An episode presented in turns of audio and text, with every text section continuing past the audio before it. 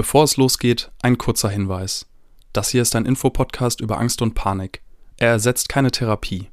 Wenn du auf der Suche nach Therapiemöglichkeiten bist, kontaktiere Ärztinnen, Psychotherapeutinnen oder gehe auf podcast.invirto.de.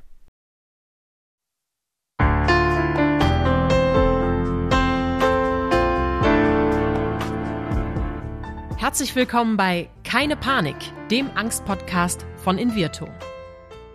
Angst gehört zu den häufigsten psychischen Erkrankungen, ist jedoch immer noch ein Tabuthema. Damit soll aber Schluss sein. Und damit die Themen Angst und Panik enttabuisiert werden, sprechen wir in diesem Podcast mit Psychologinnen, Betroffenen und anderen Experten über Ängste, psychische Gesundheit und allem, was dazugehört. Städtetrips nach London, Paris oder ferne Länder wie Thailand und Mexiko erkunden. Das hört sich toll und aufregend an. Wäre da nicht diese Angst? Angst vor überfüllten Räumen, vor einem Ruckeln im Flugzeug oder fremden Menschen. Vor all dem Ungewissen und Unvorhersehbaren. Heute spreche ich mit Gabriele Fink. Sie ist Autorin des Buches Mit Mut im Herzen und Angst im Gepäck. In dieser Folge Keine Panik erzählt sie uns von ihren Ängsten und wie diese ihr Leben, seitdem sie 19 Jahre alt ist, prägen. Gabi liebte eigentlich das Reisen, bis es für sie nur noch mit Stress, Angst und Panikattacken verbunden war. Die Angst verkleinerte ihren Radius, bis sie letztlich nur noch zu Hause bleiben konnte. Heute teilt sie mit uns ihren Weg, wie sie es geschafft hat, nicht trotz, sondern mit der Angst im Gepäck wieder raus in die Welt zu gehen. Du bekommst wertvolle Tipps, wie du dich in Angstsituationen zurück in die Realität holen kannst und wie du dich auf eine anstehende Reise vorbereitest. Ich bin Diana Huth, Psychologin, packe meinen Koffer und nehme dich mit ins Gepäck. Gabi Fink. Moin. Moin. Hallo, schön, dass ich hier sein darf. Schön, dass du bei uns bist. Ich bin sehr gespannt, was deine Geschichte ist und wie du die Geschichten sogar auch weiterverarbeitest, denn wir hören gleich noch, dass du ja nicht nur unter Angstsituationen leidest, sondern dass du damit auch was machst und das finde ich besonders schön. Doch als erstes würde ich natürlich gerne erstmal wissen, was sind denn so deine typischen Angstsituationen und was für eine Rolle spielen die Ängste in deinem Alltag? Ähm, zurzeit tun die Ängste tatsächlich nicht mehr so eine sehr große Rolle spielen, aber so vor 15, 20 Jahren, mein Gott, ich kann, ich kann schon nicht mehr erzählen, wie lange das her ist. Aber so als ich aus dem Elternhaus raus bin, fing das an mit den Ängsten damals und äh, das hat sich so weit gesteigert, dass ich auch nicht mehr in den Supermarkt richtig gehen konnte oder zur Uni also zur Universität nicht und dass ich keine Freunde besucht habe, dass ich also wirklich im Haus geblieben bin und gedacht habe, die Welt ist draußen mir zu unsicher. Das macht mich natürlich neugierig, weil es klingt, als ob du den magischen Schlüssel gefunden hast und da greife ich einfach mal vor. Heißt das, du hast jetzt ein angstfreies Leben? Wie hast du es geschafft? ähm, ich habe tatsächlich, würde ich sagen, eine größere Akzeptanz von Ängsten und eine entspanntere Haltung mit der Tatsache, dass es Ängste im Leben sind. Das heißt, sie kommen und tauchen immer noch wieder auf aber ich lasse mich von ihnen nicht mehr zu Hause einsperren und ich habe so Wege gefunden, dass in dem Moment den Ängsten zu begegnen und ihnen nicht so viel Raum zu geben. Ähm, aus dem Elternhaus bin ich relativ spät. Ich habe noch angefangen zu studieren. Von welchem Zeitraum sprechen wir hier jetzt gerade? Also meine Ängste fingen an mit 19 oder 20. Also mit 19 bin ich ausgezogen mhm. und mit 20 hatte ich, glaube ich, dann die erste große Panikattacke. Und dann bin ich erst umgezogen zum Studium nach Leipzig. Und dort gab es so eine Abwärtsspirale, dass ich immer mehr Ängste hatte, immer weniger mehr zugetraut habe, dass ich noch versucht habe, mein Leben so wie vorher auf die Reihe zu kriegen, aber die Panik hat mich immer wieder so erwischt. Äh, und da habe ich dann nach und nach alles sein gelassen, was vorher mir Freude bereitet hat und äh, gesagt, na, mein Bett ist doch der sichere Ort.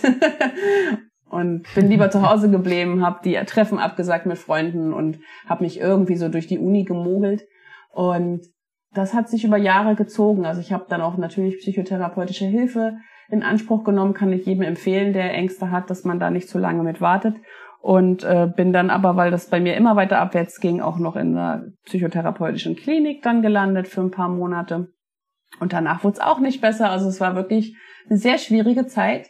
Und äh, ich würde so sagen, nach fünf, sechs Jahren so habe ich mich so langsam aus diesem Loch raus befreit und das hat dann auch noch mal gute fünf, sechs Jahre gedauert, bis ich so zu einem Zustand angekommen bin, wie ich auch jetzt drauf bin und äh, bis ich auch in der Lage war, wieder zu reisen zum Beispiel. Mhm. Ja, das ist eine große Leidenschaft von dir, für die wir uns gleich auch noch ein bisschen mehr Zeit nehmen.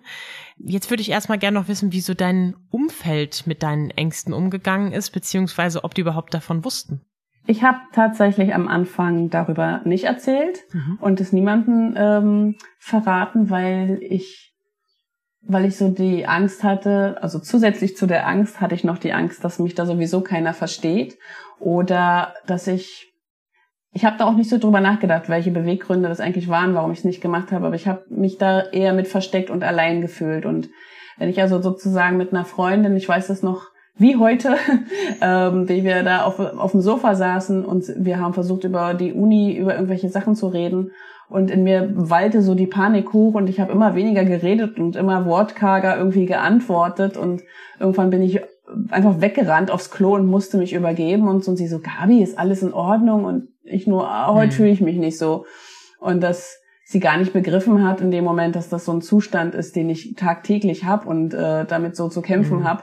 Ähm, das war ihr nicht bewusst. Und als ich ein paar Jahre später dann auch anfing, mich zu trauen, durch diese Klinikerfahrung und so weiter, hat man ja dann auch Gleichgesinnte getroffen. Und als ich dann anfing, mich zu öffnen, habe ich mal ganz oft gespiegelt bekommen, das haben wir der also gar nicht angesehen, also nicht, nicht für möglich gehalten. Und ja? du wirkst doch immer so munter und so mutig und so fresh, so und also ich war sehr gut im Überspielen und bin's auch noch heute. Aber ich habe mich heute entschieden, dass man das eher mal zugibt, damit man da auch äh, ja sich authentisch zeigt und dem anderen auch die Möglichkeit gibt, sich selbst also einen selbst richtig kennenzulernen. Das finde ich übrigens einen ganz wichtigen Punkt und ich selber spüre das auch mal wieder. Ich bin sicherlich eine sehr präsente, vielleicht auch taffe Frau. Ich bin sehr sportlich, wirke dadurch natürlich auch irgendwie stark und widerstandsfähig, diszipliniert und ich bin natürlich ein Mensch mit ganz vielen Schwächen. Ich bin Psychologin und ich stehe vor psychischen Herausforderungen. Ja, ja. So dass es total schön ist, dieses Bild von ähm, auf der einen Seite wirkst du so stark und mitten im Leben, le lustig, lebensfroh würde ich jetzt vielleicht auch als Adjektive verwenden und dann können die Menschen möglicherweise gar nicht so richtig was damit anfangen, wenn sie plötzlich hören, dass das gar nicht so ist. Wie war denn dieser Moment für dich? Also du hast jetzt gesagt, das schien ja nach einer Überraschung zu klingen, so haben wir dir gar nicht angemerkt. Hat sich dadurch dann was verändert? Haben die mehr darauf geachtet oder haben sie es auch ignoriert? Ähm, also erstmal hat es in mir was bewirkt, dass ich festgestellt habe, mhm. wenn ich ein bisschen nach außen hin stark spielen kann, dann muss ja auch eine gewisse Stärke in mir sein. Das war mhm. irgendwo auch so ein, so ein äh, Moment, wo ich gedacht habe, stimmt, irgendwie ist das ja auch, bedeutet, dass ich nicht total zerbreche, auch wenn ich mich innerlich manchmal so fühle.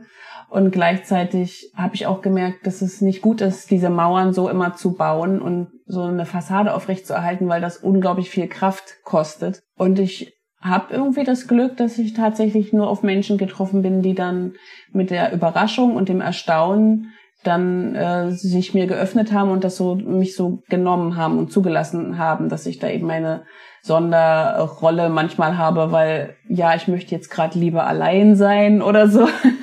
und dann mhm. äh, wird das häufig sehr gut verstanden von meinen Freunden. Und das tut mir dann auch gut, dass ich da sozusagen mich vorher geöffnet habe und äh, da nicht so auf Missverständnis stoße oder dass die Leute denken, warum ist sie denn jetzt gerade so unnahbar oder so, sondern dass es da auch Raum gibt, sich zu erklären. Mit der Angst im Gepäck ist der Titel deines Buchs und ich finde das ganz spannend, was da auch sprachlich dahinter steckt. Ne? Also, dass du die Angst mitnimmst, das hatten wir hier im Podcast ja auch schon, statt dagegen vorzugehen, sie zu unterdrücken. Und gleichzeitig sehe ich, wenn ich ähm, nach dem Internet recherchiere, dass es zum Beispiel einen Eintrag gibt, wo der Titel in einem journalistischen Format heißt Weltenbummlerin trotz Angststörung. Mhm ich persönlich habe gelernt, dass dieses Trotz, ne, es gibt ja auch den Trotz, dass das so was Gegenteiliges hat. Und für mich klingt es viel charmanter, deswegen nochmal Credits an dich, zu sagen, hey, ich habe da diese Angst, die habe ich nämlich im Gepäck.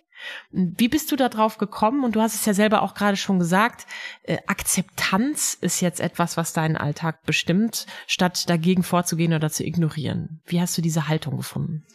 Das ist wirklich eine spannende und sehr schöne Frage. Ähm es ist mir auch nicht so leicht gefallen, diesen Weg irgendwann einzuschlagen.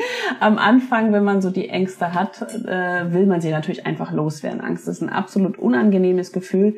Panikattacke oben drüber noch, da bricht ja die Welt förmlich zusammen. Und da gibt's eigentlich nur den Gedanken, ich will nicht mehr. Was kann ich tun, damit ich wieder heile werde? Und zwar sofort. Hm. Ich hatte auch eine Begegnung mit einer Psychologin damals, die hat so gefragt, na, wenn Sie sich so vorstellen, wie lange wir jetzt hier miteinander reden wollen, wann wollen Sie denn angstfrei sein. Ja.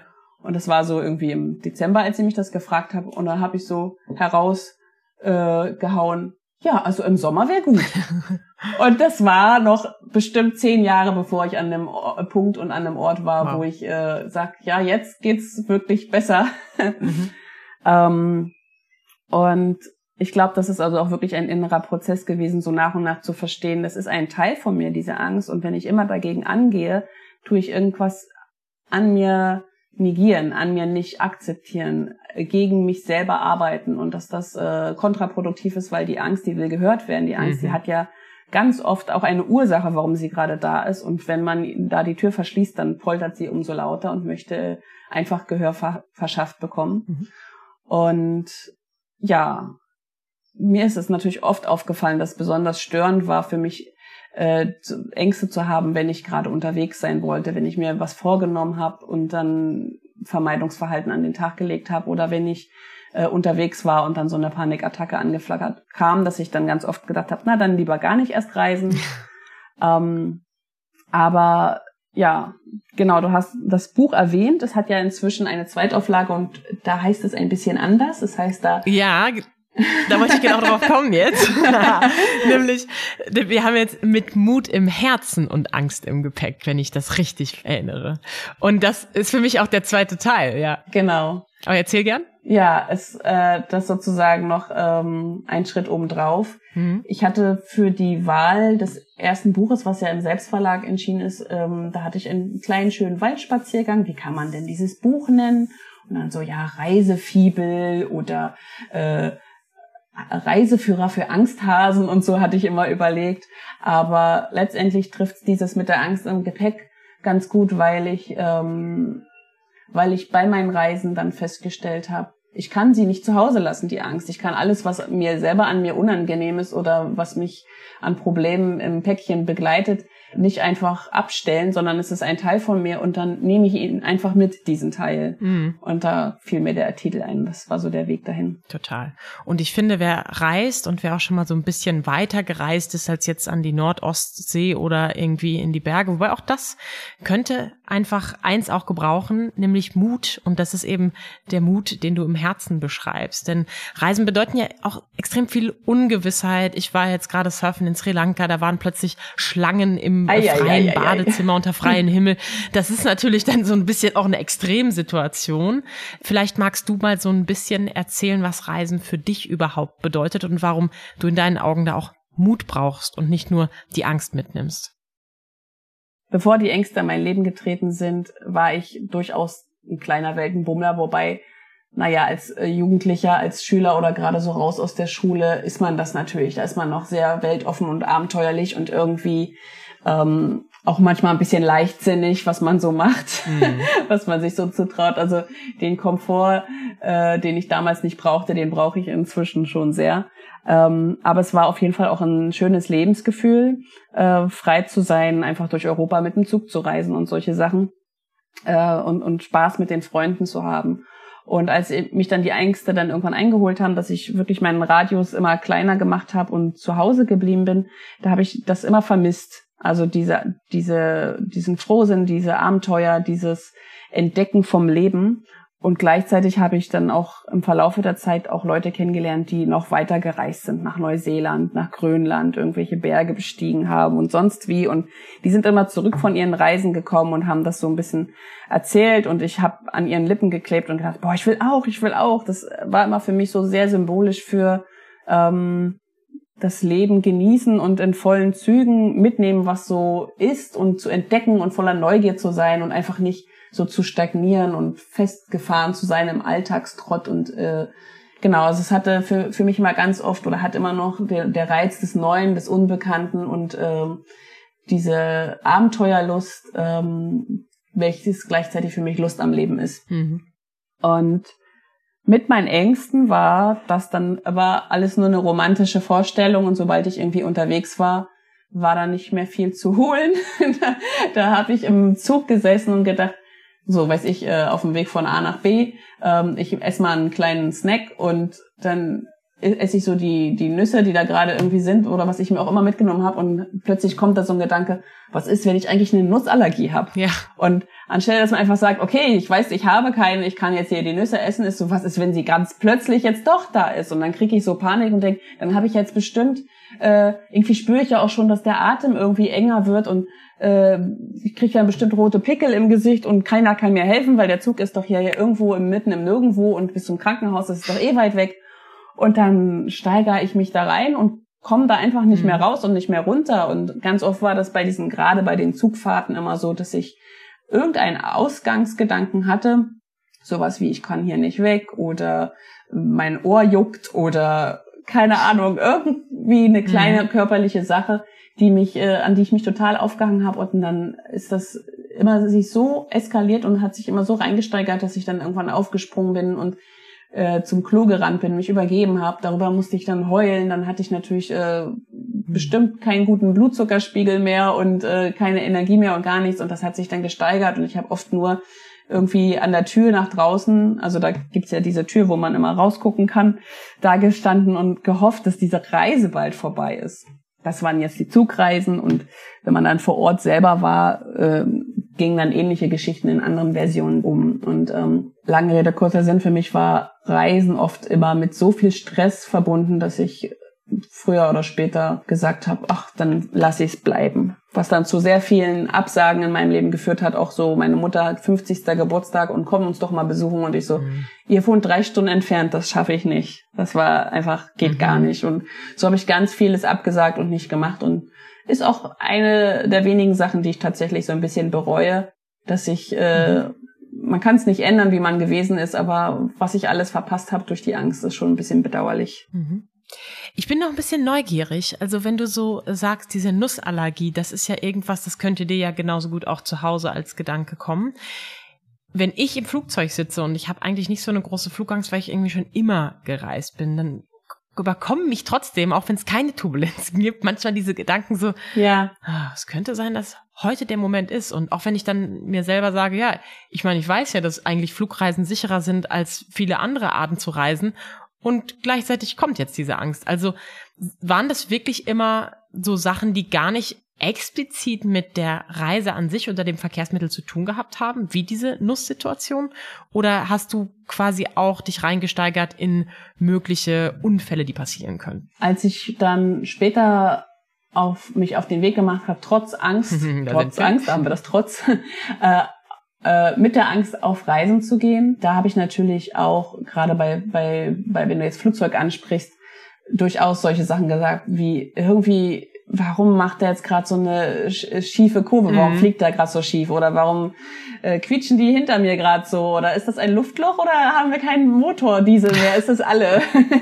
oder äh, ist dieser Anflug wirklich so steil? Und was ist, wenn die Wolken jetzt ein Gewitter geben? Und lala. also da kann natürlich äh, die Fantasie ihre Blüten treiben und äh, wunderbare Szenarien erfinden und der Sachen fühle ich mich auch immer wieder ausgesetzt. Aber ich glaube, mich trifft meistens vielmehr die inneren Ängste, dass ich denke, irgendwas ist mit mir nicht in Ordnung und da, wo ich gerade bin, sei es in einer Vorlesung, in einer Veranstaltung oder in einem Fahrzeug äh, auf der Autobahn, da kann ich dann immer nicht weg. Also wenn ich sozusagen Ängste habe und dann nicht weg kann, dann wird's schlimm bei mir.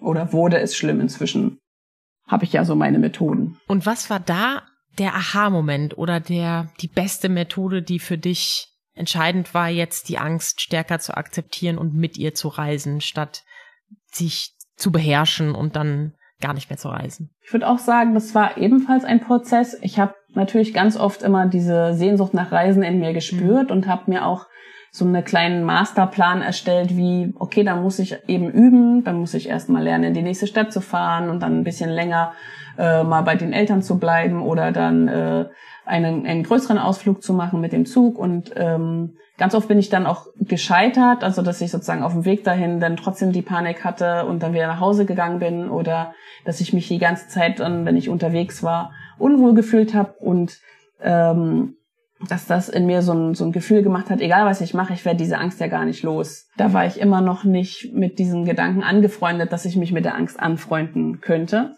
Mhm. Aber trotzdem haben diese Reisen bewirkt, dass ich, obwohl ich gestresst war und, und oft äh, Panikattacken in diesen Momenten hatte, dass ich im Nachhinein stolz war und diese Angstmomente oft eher vergessen habe. Ich wusste in dem Moment, wo ich es abgebrochen habe, okay, das ist gerade hier ganz schlimm, ich muss hier weg. Aber im Nachhinein blieb, boah, ich war unterwegs, ich war in dieser Stadt, ich war in diesem äh, Wald, ich war äh, unterwegs bei Freunden und es ist eine Erinnerung, die im Leben bleibt. Mhm. Weil wenn man nur zu Hause ist, dann ist jeder Tag wie der andere, jede Woche wie die andere und man weiß gar nicht mehr, was habe ich vor drei Monaten eigentlich gemacht, weil sich das so verschwimmt und verwischt. Und äh, dieser Stolz auf diese Reisen zu blicken und diese, diese Freude an das habe ich erlebt, hat mich natürlich immer wieder motiviert und immer wieder aus meinem Loch rausgelockt. Und dann, das ist sozusagen das eine, das ist so ein bisschen die Vorarbeit. Und dann gab es einen Freund, den ich kennengelernt habe bei meiner Arbeit, der kam aus Israel. Und diese Freundschaft hat ähm, eine unglaubliche Zugkraft gehabt für mich, dass ich, äh, weil ich so viel Freude an den Diskussionen und an den Scherzen, die wir so miteinander hatten, gehabt habe, gedacht habe, ich muss mal mich re revanchieren und einen äh, Gegenbesuch abstatten. Mhm. Es kann nicht sein, dass ich immer nur ähm, hier zu Hause hocke und er kann mich hier besuchen und ähm, muss da irgendwie diesen ganzen weiten Weg auf sich nehmen. Und dann war es wie ein Sprung ins kalte Wasser. Und das hat mich 180 Grad wenden lassen. Also das war wirklich so, es war so eine schöne Reise. Es war, ich habe mir natürlich auch viel Zeit genommen, einen ganzen Monat. Und äh, es war so ein Abenteuer, es war so eine Lebenslust, es war so eine Freude und so ein Genuss. Und äh, danach habe ich gedacht, ich kann Bäume ver versetzen, ich kann alles schaffen. Das Leben steht mir offen, alle Türen sind dazu da, dass ich da durchgehe und ich kann sowieso alles selber gestalten oder alles rockt. Mhm.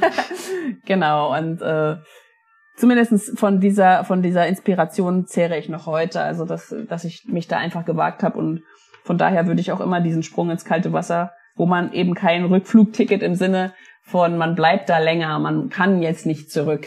Ähm, auf jeden Fall sich mal wagen sollte, ja. Ich fasse noch mal so ein bisschen zusammen. Mein Gefühl ist erstmal ein bisschen rantasten, vielleicht nicht die, die größte Weltreise als erstes, weil das zuletzt Gesagte ja sagt, es könnte auch funktionieren, denn ein Sprung in sehr kaltes Wasser kann dazu beitragen, dass das nochmal ein besonders positives Erlebnis wird. Ich finde auch diese positiven Erfahrungen, die du gesammelt hast, nochmal einen sehr wichtigen Punkt. Auch gerade in Gegenüberstellung mit dem, was du vorhin meintest, im Nachgang bist du ein bisschen traurig darüber, was du vielleicht verpasst hast, weil die Angst die Oberhand hatte und dann eben auch nochmal einen Anreiz auch auf sozialer Natur zu haben, zu sagen, ja, da ist jemand, den möchte ich gerne besuchen, ob das jetzt der 50. Geburtstag deiner Mutter war oder eben äh, dieser Mensch, der dich so sehr inspiriert hat. Und diese Erfahrung hat dich anscheinend so ein bisschen tragen lassen. Eine Sache, die jetzt natürlich ganz konkret nochmal interessant wäre für viele Menschen, die vielleicht auch eine Herausforderung im Reisen sehen und gleichzeitig gerne reisen wollen würden, ist, wie können wir uns denn vorbereiten, wenn wir Angst haben vor Reisen, dass wir diese Reise mit möglichst hoher Wahrscheinlichkeit dann antreten und auch machen werden. Ich glaube, da muss auch äh, jeder ein bisschen in sich selber reinhorchen, was für ein Typ mhm. er so ist. Ich habe immer sehr viel Freude daran, mir die Sachen vorher ganz genau anzugucken. Das heißt, ich ähm, nutze die Zeit und die Mittel, die auch das Internet bietet, um mich wirklich zu informieren, ähm, auch zum Beispiel Google Street View zu verwenden und einfach mal online an den Ort zu fahren und zu gucken, äh, wie sieht's denn da eigentlich aus, mich ein bisschen zu belesen, ähm, andere Blogs zu lesen, was mich da so leicht erwartet das ist das eine, also die, die Vorbereitung, dass man so ein bisschen eine Ahnung hat, worauf man sich einlässt. Und natürlich ist das auch eine Illusion, weil wenn man vor Ort ist, passieren lauter Sachen, die man hm. eben nicht planen konnte und lauter Sachen, die nirgendwo stehen, weil das keiner irgendwie gedacht hat, dass man darüber reden muss. Aber man hat schon mal so eine grobe Idee. Und das war auch irgendwie schön, vom Flughafen von Tel Aviv dann äh, zu fahren und zu sagen, irgendwie kommt mir das hier bekannt vor, weil ich dann schon mal auf Google Street View da gewesen bin. Und das Zweite, was ein bisschen damit hineinspielt, ist, sind sozusagen die Listen. Also, dass man äh, sich vorher überlegt, was will ich alles mitnehmen, was brauche ich, ähm, und sich so ein kleines Reisetagebuch zuzulegen, wo die Liste auch fest installiert ist. Das heißt, die kann man nicht verlieren. Man kann auch später wieder reingucken, wo die wichtigsten Nummern drauf sind, die wichtigsten Adressen. Je nachdem, welche Angst man auch so hat, kann da ja auch der, der Giftnotruf oder sowas äh, notiert sein, die Nummer äh, oder ähm, Freunde und Verwandte, die man in, im Notfall erreichen kann.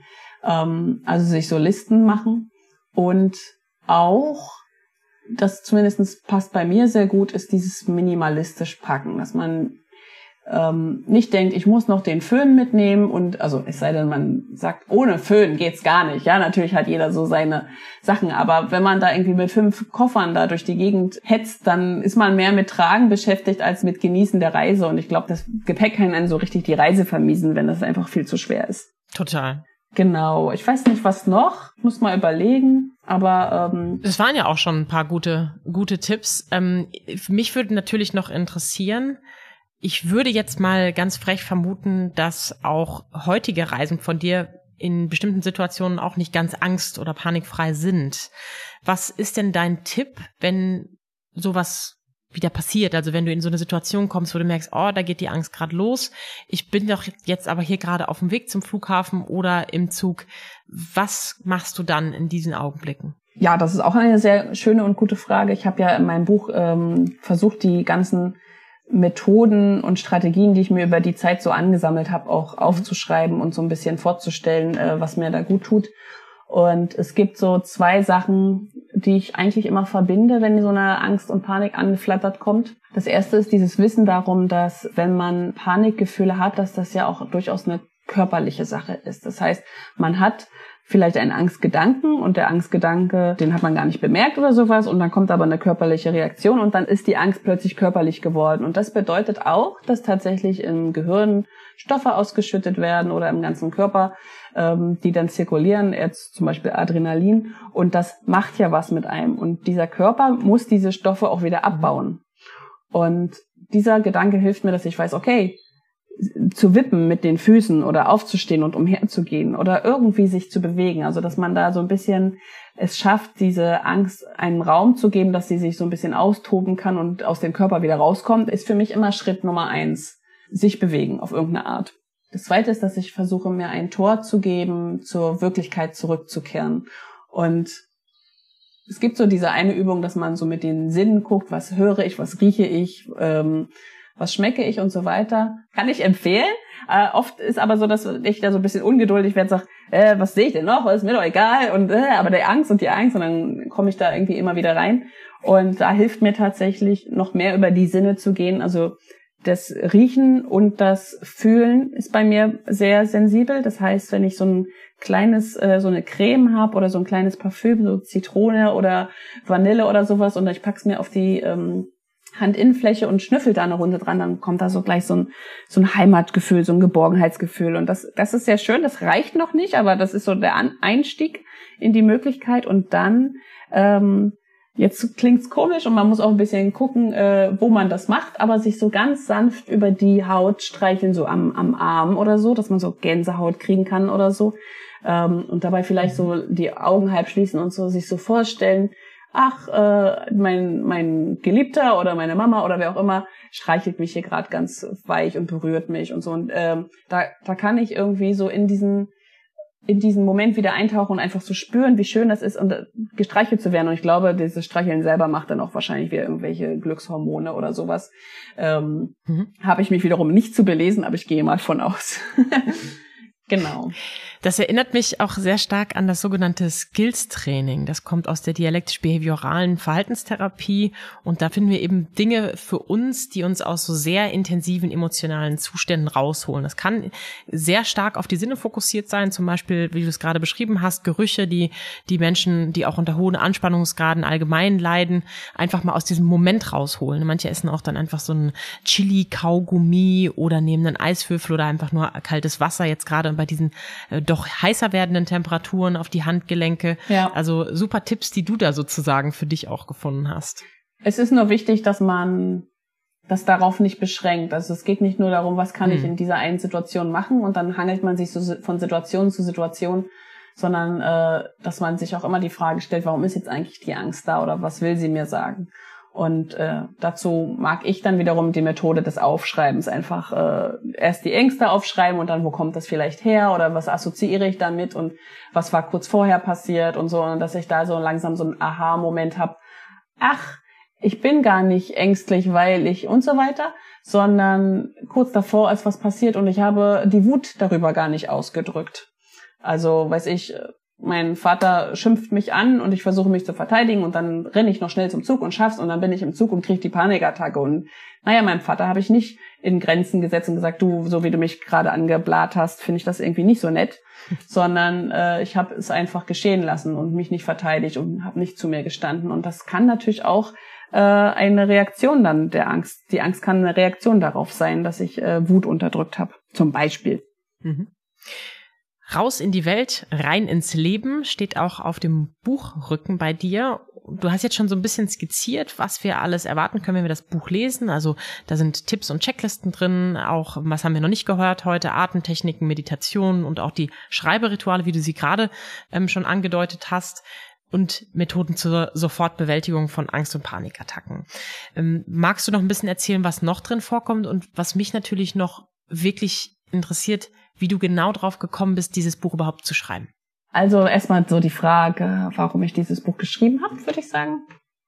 Äh, das hat sich lange angebahnt bei mir, weil ich immer wieder diesen Wunsch nach Reisen gespürt habe ähm, und immer wieder diese Rückschläge hatte, die ich vorhin schon erzählt und erwähnt mhm. habe, dass ich also sozusagen unterwegs war, aber trotzdem Stress und Panik hatte und äh, gedacht habe, werde ich es denn nie los, kriege ich es denn nie gebacken und so weiter. Und ich habe neben der Psychotherapie, die ich dann schon jahrelang gemacht habe, natürlich auch unglaublich viele Ratgeber gewälzt und ähm, Fachliteratur mhm. gelesen und dieses und jenes, solche schönen Bücher wie äh, in zehn Minuten ohne Panik und so weiter. Also da gibt's ja sonstige Versprechungen immer und ich war ganz oft, nicht bei allen Büchern, aber bei den meisten Büchern war ich irgendwie immer enttäuscht, weil irgendwie hat's mir nichts gebracht. Da hatte ich so eine Sehnsucht nach einem Buch, das mich irgendwie verstehen würde und genau auf das eingehen würde, was ich will und auch diese Sachen erklärt, wie ich es brauche und dann ähm, ja so mich, mich so ein bisschen an die Hand nimmt und mir Mut macht. Und ich bin ein begeisterter Tagebuchschreiber und habe hin und wieder festgestellt, dass wenn ich sozusagen mir den Frust von der Seele geschrieben habe, habe ich am Ende des Tages, Tagebucheintrags immer positive Aussicht gehabt, weil ich sozusagen durchs Schreiben mich wie, wie geläutert habe oder irgendwie die Wolken sich geklärt haben am Himmel und ich dann am Ende gesagt habe, ja, aber eigentlich ist das Leben doch schön und eigentlich kann ich doch mutig sein und das und das tun und diese Sätze immer zu lesen in meinem Tagebuch hat mir immer gut getan und ich habe gedacht, eigentlich muss man da so ein, so ein Buch draus machen. Eigentlich müsste ich mal mir ein Buch schreiben und vielleicht auch anderen helfen. Und ich glaube, da war auch eine Freundin, die zu mir mal gesagt hat, ach weißt du, du schreibst mal irgendwann einen Reiseführer für Angsthasen. Da, da ja auch die erste Titelidee. Ja. Und dann ist es bei mir oft so, dass ich so ein bisschen rumträume, was ich so an Projekten machen könnte und was man alles so Schönes erleben kann. Und da war sozusagen äh, für bestimmt zwei Jahre lang so diese, diese Spinnerei in meinem Kopf. Ich schreibe, ich gehe einfach auf Reisen und schreibe darüber und am Ende mache ich ein Buch draus. Und als ich dann in Kroatien war, habe ich tatsächlich bei einer Panikattacke einfach ähm, Stift und Zettel ge gezückt und so, okay, warum habe ich das? Wie würde ich mir jetzt helfen? Was tut gut und so weiter. Und dann war das so ein Prozess, wo sich tatsächlich so nach und nach ein paar Seiten zusammengeschrieben haben und irgendwann hat sich daraus auch dann die Idee entwickelt, okay, ich mache das einfach, ich möchte anderen auch damit helfen und ich möchte am Ende ein Buch haben, was ich immer wieder rausholen kann und, und mich selber äh, ja beruhigen kann mit dem Buch. Schön. Genau, das führt mich dann zu der zweiten Frage, die du noch gestellt hast, so was Menschen erwarten kann, können die das Buch lesen. Ähm, da sind zum einen eben die Methoden, von denen du schon erzählt hast, äh, was hilft, wenn man Ängste hat. Da habe ich ein ausführliches Kapitel darüber und eben auch die Reiseberichte in dem Moment, was mir geholfen hat, wenn ich Ängste hatte. Na, was noch noch mit drin ist, ist, ähm, dass ich ein Kapitel darüber habe, was man tun kann, wenn eine Freundin oder ein Familienmitglied Ängste hat, weil ich immer ganz oft äh, diese Frage bekommen habe, was kann ich dir denn Gutes tun oder wie kann ich dir denn helfen? oder eben auch ähm, als Reaktion auf mein erstes Buch, auch auf die Erstausgabe, dass mir Leute gesagt haben, das hat mir total geholfen, jetzt endlich meine Tochter zu verstehen. Was würdest du dann noch sagen, was ich tun kann? Deswegen habe ich dann noch so ein extra Kapitel angeführt, ähm, dass es wichtig ist, ja, eben nicht der Person alles abzunehmen oder sie ausreden zu lassen und so weiter, nicht irgendwie die Ängste klein zu reden und solche Sachen. Und ich habe auch ein Riesenkapitel und das ist mir total wichtig. Ich habe es genannt, den Wolf zähmen, äh, wo es nochmal auch um die Akzeptanz der Angst geht, äh, weil natürlich immer der erste Wunsch ist, ich will diese Angst loswerden. Ich brauche ein Buch, was mir jetzt sagt, was ich tun muss und dann also folge ich A, B, C und bei D bin ich dann plötzlich angstfrei und kann irgendwie mutig durch die Welt gehen und äh, so zu begreifen, dass die Angst zur Zeit noch ein Teil von dir ist und vielleicht irgendwann ein kleinerer Teil werden kann, ähm, dass das aber wahnsinnig wichtig ist, dass man nicht gegen sich selbst arbeitet. Mhm. Darüber habe ich auch noch mal sehr viel geschrieben. Und diese Summe und Fülle von Themen finde ich richtig stark. Also du hast am Anfang schon gesagt, du hast selber versucht, irgendwie Bücher zu suchen und Tipps zu bekommen und hast diverse Literatur durchforstet und immer das Gefühl gehabt, na, irgendwie so richtig matcht das hier nicht. Und bei dir finde ich einfach stark, dass du aus deiner eigenen Perspektive berichtest und auch noch das drumherum aufgreifst. Also auch für Menschen, die gar nicht selber betroffen sind, sondern Menschen unterstützen möchtest. Denn das ist, glaube ich, auch eine, eine große Frage, die sehr, sehr viele Menschen umtreibt. Da hast du schon angedeutet, dass es ähm, Resonanz gab und dass du aufgrund dessen auch dein Buch etwas verändert hast. Was sagen Menschen denn sonst noch? Sind die genauso begeistert wie ich? Danke, danke. ähm, ja, also bisher, ähm, es ist ja noch nicht, äh, wie soll ich sagen, es kennen ja noch nicht hm. so viele das Buch wahrscheinlich. Ähm, aber die Reaktion, die ich bekomme, äh, sind bisher immer durchweg positiv und das macht mich natürlich auch äh, total froh. Ein Feedback war auch zum Beispiel, dass es eben nicht nur für Menschen mit Angststörungen lesenswert ist, sondern eben für generell Menschen, die sich neuen Herausforderungen und Veränderungen stellen wollen. Mhm. Ähm, das fand ich sehr schön. Dann fand ich total toll, dass ich schon drei Leser hatte, die mir dann eine Postkarte von irgendeinem Reiseort. Ich cool. bin jetzt übrigens in Spanien, ich habe dein Buch dabei und so und ich habe es geschafft, ich habe es gemacht und lalala und das ist so, das macht mich richtig stolz, wenn das sozusagen tatsächlich dann auch dazu bewegt, sich zu trauen, weil also in meinem Buch versuche ich ja auch herauszustellen und zu sagen, geh nur auf Reisen, wenn es wirklich dir entspricht und versuch kurz vorher oder immer mal wieder herauszufinden, äh, nimmst du dir was vor, weil du irgendwie was darstellen willst, also in Augen der anderen nicht schwach sein willst, oder gibt es tatsächlich so einen inneren Antrieb in dir, der sagt, ja, ich möchte das erleben. Und auf diese Stimme zu hören und zu ahnen und zu wissen, es gibt beide Stimmen in mir, die mutige und die ängstliche. Und ähm, ich, ich schenke beiden Gehör, aber folge der mutigen Stimme. Also ich höre der Angst zwar zu, aber ich mache trotzdem das, was äh, in mir noch an Sehnsucht so äh, laut wird. Und ähm, also die Postkarten war als Reaktion schön ähm, und dann tatsächlich ein, ein Vater, der gesagt hat, äh, was kann, ich habe das jetzt alles durchgelesen, ich möchte meinem Sohn soll sehr helfen und was kann ich da noch alles tun und äh, dass, dass ihm das Buch geholfen hat, ähm, seinen Sohn besser zu verstehen, weil für, für die Außenstehenden ist das manchmal so ganz schwierig. Warum ist denn jetzt meine Tochter oder meine Freundin so unnahbar? Warum ähm, rennt sie einfach weg? Oder warum geht der denn nicht mehr raus? Der könnte doch einfach mal kurz rausgehen und ein bisschen das Leben genießen und so und da ein bisschen die Zustände zu verstehen, was in den Menschen so vorgeht. Ähm, da, da freue ich mich auch, wenn, da, wenn ich da noch ein bisschen zu mehr Klarheit mhm. beitragen kann. Mhm. Gabi, die Urlaubssaison ist jetzt ja gerade gestartet. Und natürlich möchte ich von dir wissen, ob du planst, dieses Jahr, vielleicht sogar diesen Sommer noch auf Reisen zu gehen. Ja, immer, immer wieder, ähm, immer wieder. Tatsächlich mache ich zurzeit keine großen Reisen, weil die, äh, äh, die, es gibt ja so verschiedene Arten von Reisen. Das eine ist äh, tatsächlich raus in die Welt zu gehen und hinter Posemuckel zu landen oder in Australien. Ähm, und das andere sind die ganzen inneren Reisen, wie einen neuen Job anfangen, eine neue Partnerschaft anzufangen und so weiter. Und bei mir ist das äh, mein Kind. Ich habe jetzt seit einem Jahr einen kleinen Sohn und äh, das ist schon eine Reise für sich, hm. erstmal Mutter zu werden. Und mit dem sind meine Flügel noch ein bisschen, sagen wir mal, gestutzt. Es gibt Leute, die schaffen das vielleicht, aber ich muss mir ja auch nicht Sachen vornehmen, die mir irgendwie ein paar Schuhnummern zu groß sind. Und ich habe sozusagen äh, zu diesen Sommer vor, einfach so kleine Reisen in Mecklenburg-Vorpommern oder auch in Deutschland zu machen zu den Großeltern und von dort mal vielleicht eine Fahrrad Dankeschön. Bei uns äh, mit Tandem und Anhänger dann äh, Zelt zu fahren und so ein bisschen die, die kleinen Mikro-Adventures zu auszuleben.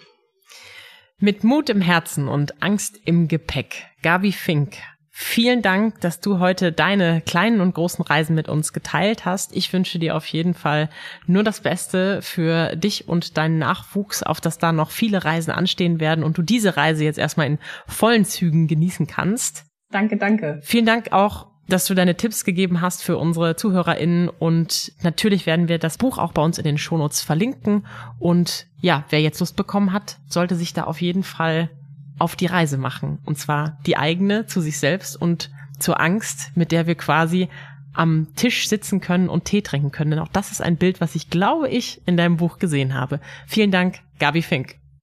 Dieser Podcast wird präsentiert von Invirto, der Therapie gegen Angst. Wenn auch du oder jemand aus deinem Umfeld unter Ängsten leidet, dann kann die Invirto-Therapie eine mögliche Hilfe sein.